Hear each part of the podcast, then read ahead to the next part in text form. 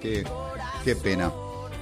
Vamos a hablar, Luisito, con el doctor Marcos, con, con un jurisconsulto muy destacado, con una persona de tan amplia trayectoria y de tan ricos aportes al acervo intelectual del, del quehacer, sobre todo en el área de la Administración de Justicia. Doctor, con buenas tardes, ¿cómo le va? Muy buenas tardes para vos, Quique, para los compañeros de la mesa,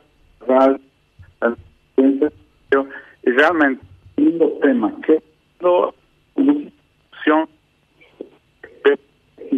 creo que a mí menos eh, Doctor, creo que sale un poco entrecortado, o sea, sale entrecortado, no un poco. Parece que está en un teléfono inalámbrico.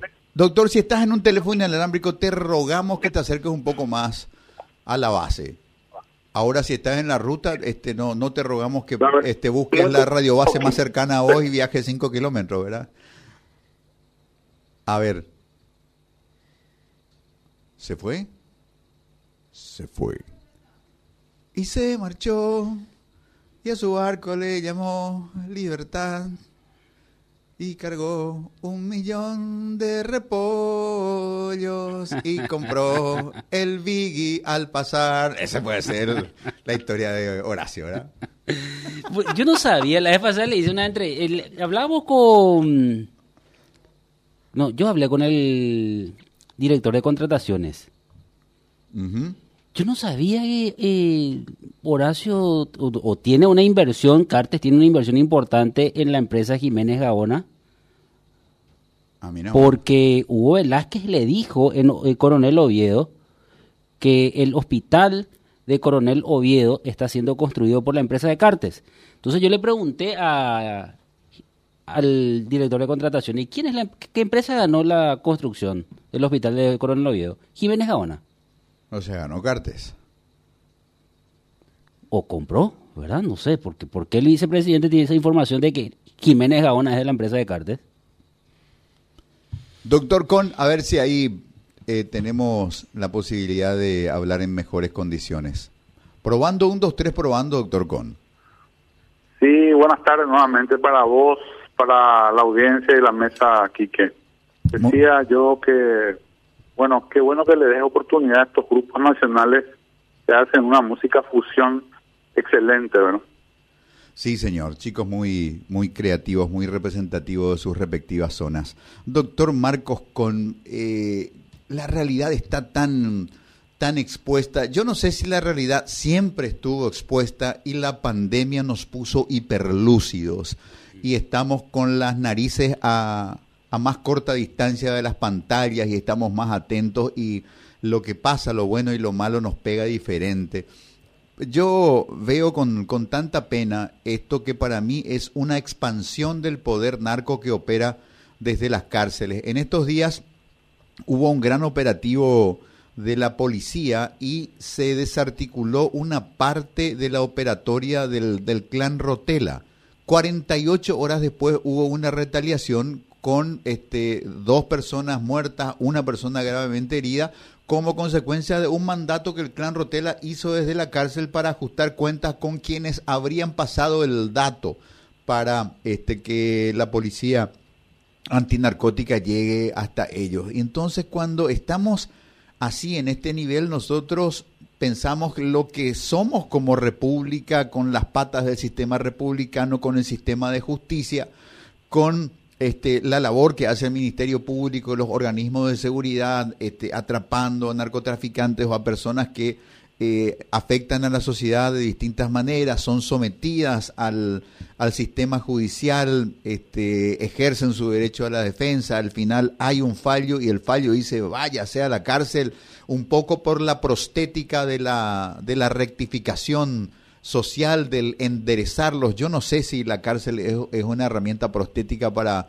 este, que las personas torcidas puedan volverse rectas. Parece que no, pero por lo menos un espacio donde esa peligrosidad desaparezca porque entran en regímenes rigurosos y no tienen las facilidades que tenían en la calle para delinquir. Sin embargo, las cárceles, no solo paraguayas, hay que decirlo, es un fenómeno común a toda Latinoamérica como mínimo, las cárceles son grandes espacios de operación para este, seguir atacando a la sociedad. Y lo malo en nuestro caso es que lo sabemos con tanto detalle que sabemos quiénes son, dónde están, cómo se llaman, y no hacemos nada, doctor ¿Con ¿Qué es lo que está fallando en el medio? Bueno, yo te agradezco eh, este espacio que me puedas dar, eh, estimado Quique. Y así como vos decís, ¿verdad? Si analizáramos eh, palabras eh, de manera detenida, yo lo primero que diría es que esto no es nada nuevo. Esta es una denuncia que vienen haciendo organismos, no solamente de la sociedad civil, sino organismos del propio Estado paraguayo a lo largo de más de 20 años, ¿verdad? Hay un retraso, yo creo, en la operativa de parte del eh, sistema eh, penitenciario y el sistema policial fundamentalmente como dos subsistemas eh, que pueden hacer tambalear el sistema penal, eh, mi querido, que, que hace mucho tiempo.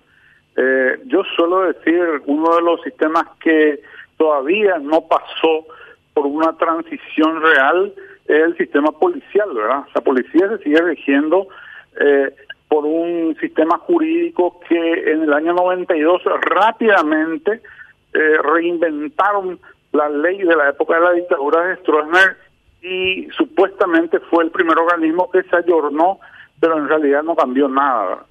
Eh, a partir de ese mecanismo jurídico donde están apretadas las competencias y donde están apretados los procedimientos que hace la policía, bueno, muchas veces se ha tratado, por ejemplo, de incluir, como dice la Constitución, a la Policía Judicial sin que la misma haya tenido oportunidad en el debate eh, político dentro de las cámaras de, de, diputados o de senadores por el fuerte lobby que tiene la Policía Nacional sobre ese cuerpo legislativo. Yo suelo decir, entre bromas y de veras, que no hay ningún organismo, incluido la ARP, a quien se le suele eh, endilgar esa fuerza, ese lobby o cabildeo sobre las cámaras de eh, senadores y diputados que tenga la fuerza de la Policía Nacional. Ninguna para mí, a mi modo de ver, en todos estos años de transición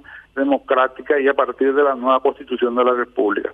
Bueno, a partir de todo eso, eh, bueno, es fácil entender que eh, desde un punto de vista, eh, digamos, práctico, aunque hay gente muy interesante, muy bien formada en el extranjero, gente muy decente dentro de la policía, hay un sinnúmero de personales que evidentemente están trabajando en, de manera no correcta o con grupos, eh, en este caso yo te diría grupos eh, criminales, ¿verdad? Todos conocemos estos grupos que son hoy en día catalogados por nuevas legislaciones como de organización o grupos de criminalidad organizada. Bueno, por otra parte, eh, también hay que ver este tema que venimos denunciando. Yo digo venimos porque fui uno de los que denuncié junto, hice el trabajo técnico para que la denuncia realmente la hiciera el, presidente de la Corte en aquel momento, el doctor Pena Brugada, quien rinde un homenaje siempre eh, ha fallecido este año lastimosamente. El doctor Zapena nos denunciaba a partir de la Corte Suprema de Justicia que el Ministerio de Justicia no invierte o el Estado no invierte más allá de un dólar o, invierte menos de un dólar en la en, en, los que están privados de libertad. Y esto tiene que entenderse como alimento, eh, salud, eh, esparcimiento, educación, o sea, todo y cada uno de los eh, espacios o situaciones que pudieran ocurrir a este interno. Entonces, eso es una situación absolutamente insostenible y no hemos mejorado en toda esta transición democrática que ya llevamos técnicamente 30 años, ¿verdad? Entonces, es una conjunción de problemas. La, la, penitenciaría tiene una conjunción de problemas que fundamentalmente pasa por, yo diría, eh, eh, la desatención que ha tenido que ha tenido inveteradamente el Estado en, de ese sector y también igualmente diría que hay una desatención eh, a las fuerzas policiales desde un punto de vista logístico y desde un punto de vista Eh, bueno, yo creo que en primer lugar diría desde un punto de vista jurídico. Habría que dividir cuanto antes, como manda la Constitución de la República, la Policía Nacional y la Policía Judicial. Imagínense ustedes, hay más de 25 mil personas hoy en día a cargo de la Policía Nacional. Estos, si pudiéramos multiplicar por tres o por cuatro, nos daría la idea de que si ese grupo de personas cometiera un hecho punible, técnicamente es un grupo impune, porque, la policía eh, nunca se ha caracterizado por enrostrar los hechos punibles de sus propias fuerzas o de la investigación certera a parientes o cercanos, ¿verdad? Pues para eso sirve también la policía judicial. Es una suerte de contralor eh, a los que controlan la investigación y eh, el orden en la República.